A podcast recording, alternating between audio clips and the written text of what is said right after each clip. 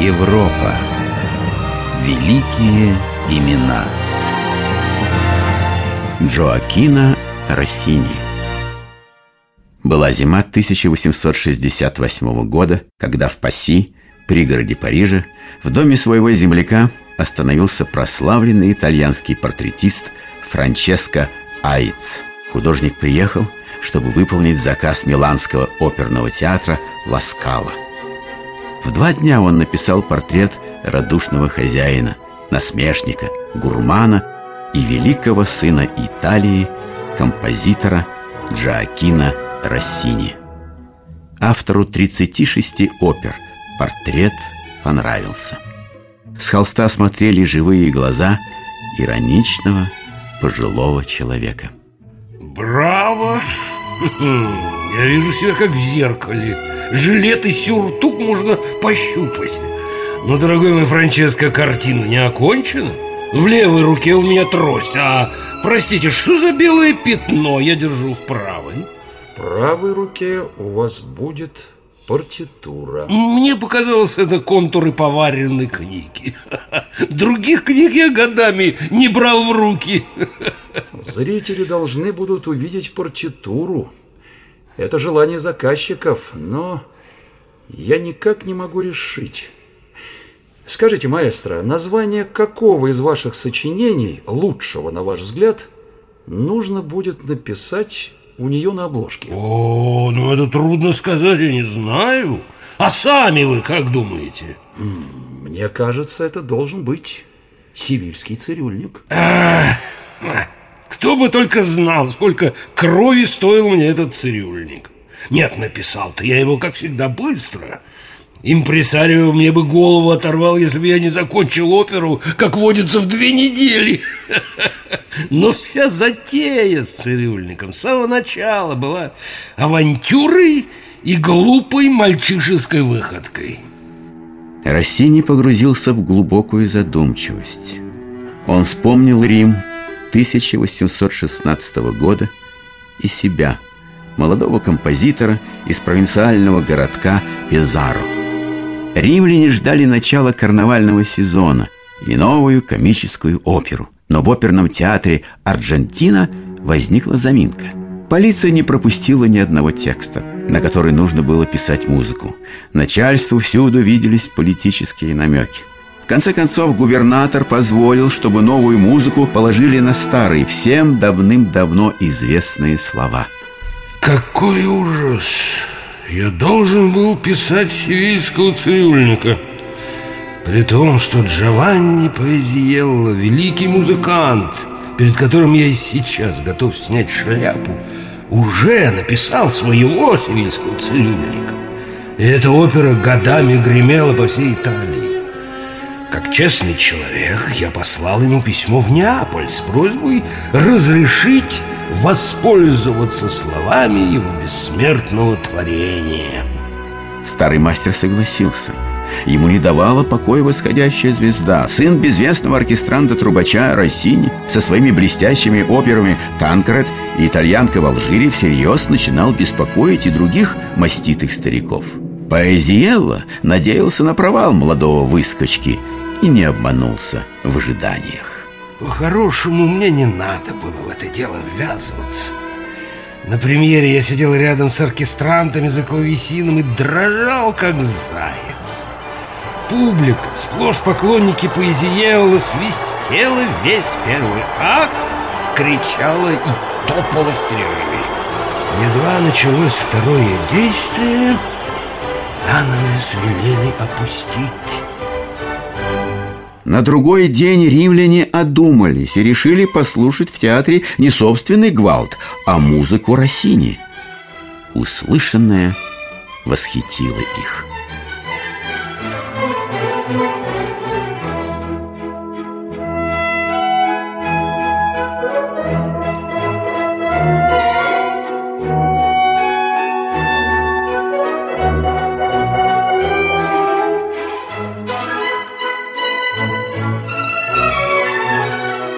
Из декабря 1816 года началось триумфальное шествие оперы по миру.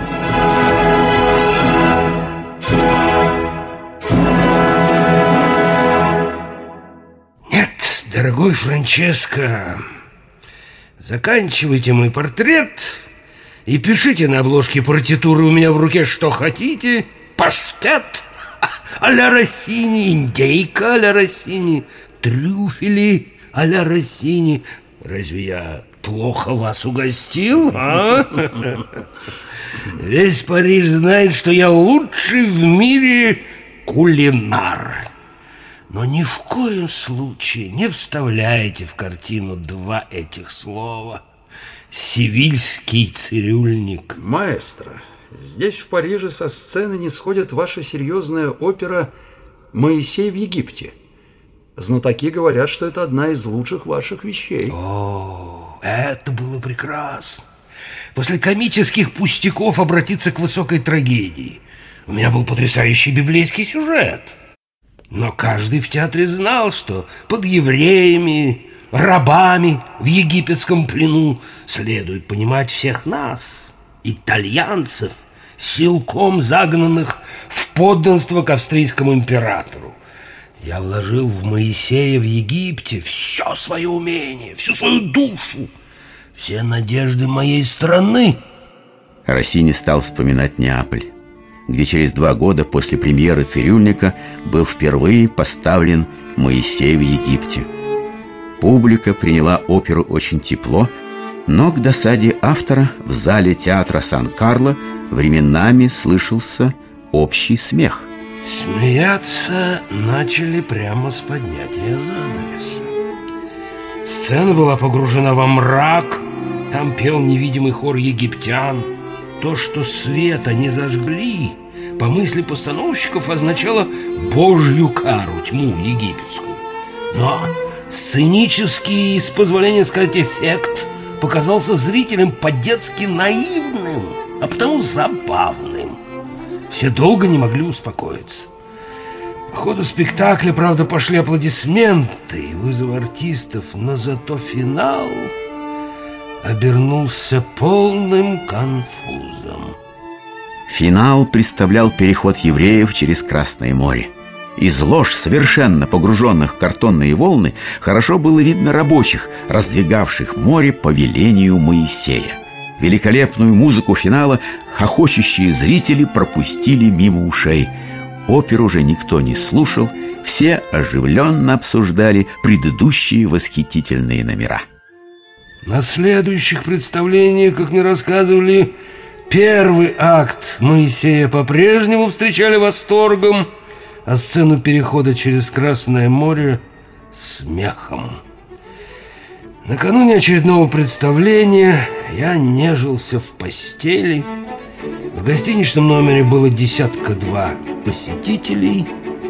Один из них позднее вспоминал, как в комнату ни с кем не поздоровавшись, с радостным криком ворвался автор текста оперы, либретист Тартолла. Маэстро, я спас третий акт.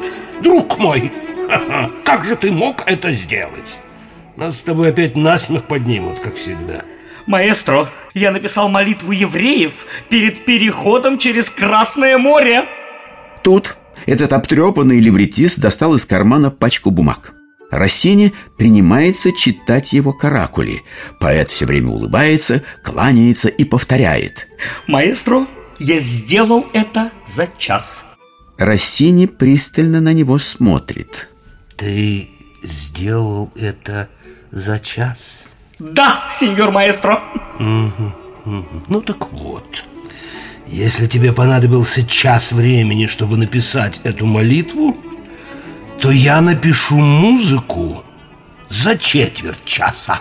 С этими словами Россини вскакивает с постели, садится в одной рубашке за стол и сочиняет музыку. Самое большее за 10 минут, без фортепиано, одновременно продолжая болтать с друзьями. «Вот тебе музыка!» Говорит он либретисту, который мгновенно исчезает. Россини же снова укладывается в постель и вместе со всеми хохочет над испуганным видом Тартоллы.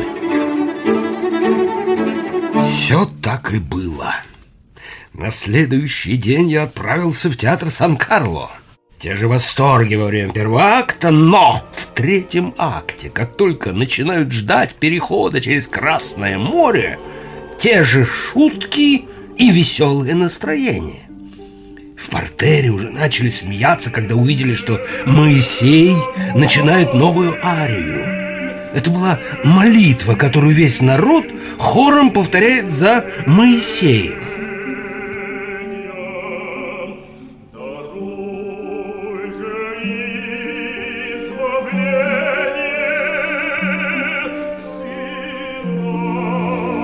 Никогда еще я не видел ни такого неистовства, ни такого успеха. Успех этот казался еще больше от того, что публика-то приготовилась к шуткам и смеху. Скажите, маэстро, это лучшая ваша опера? Можно мне вставить в картину ее название «Моисей в Египте»? А, ну, конечно, нет. Там много неровного. После нее было много другого. Что именно кажется вам особенно замечательным? И почему вы переехали во Францию? Ну, мной восхищались, импресарио дрались из-за меня. Но, как и положено музыканту в Италии, платили мне унизительно мало – Опера, поставленная в один сезон, делалась затем всеобщим достоянием. На ней наживались все, кому не лень. И только автор не получал ни гроша. Вся моя молодость прошла в проголодь. Потому, наверное, я и стал великим кулинаром. Стал, естественно, здесь, в Париже, где только и платят по-человечески. В Париже где не нужно было думать о деньгах, Россини впервые в жизни без спешки приступил к своей 36-й опере «Вильгельм Тель» по драме Фридриха Шиллера. Тщательно выверенная в каждой детали, эта опера должна была стать самым совершенным его творением. Я умел и мог все. Я хотел, чтобы в звуках моей оперы отразился весь Божий мир. Парижане это не итальянцы, люди воспитанные. Никто из них не кричал, не свистел и даже не шикал из вежливости. Это было куда страшнее, чем все безумства римлян или неаполитанцев. Вильгельма Телля прослушали и тут же забыли. Наверное, я был слишком самонадеян. С тех пор, вот уже 40 лет, я не пишу опер. Ну ладно, я заговорил вас, а соловья баснями не кормят. Пойдемте, пойдемте, дорогой Франческо, в леднике осталось отличное шампанское. А что уж написать на партитуре в картине? Это вы сами придумаете.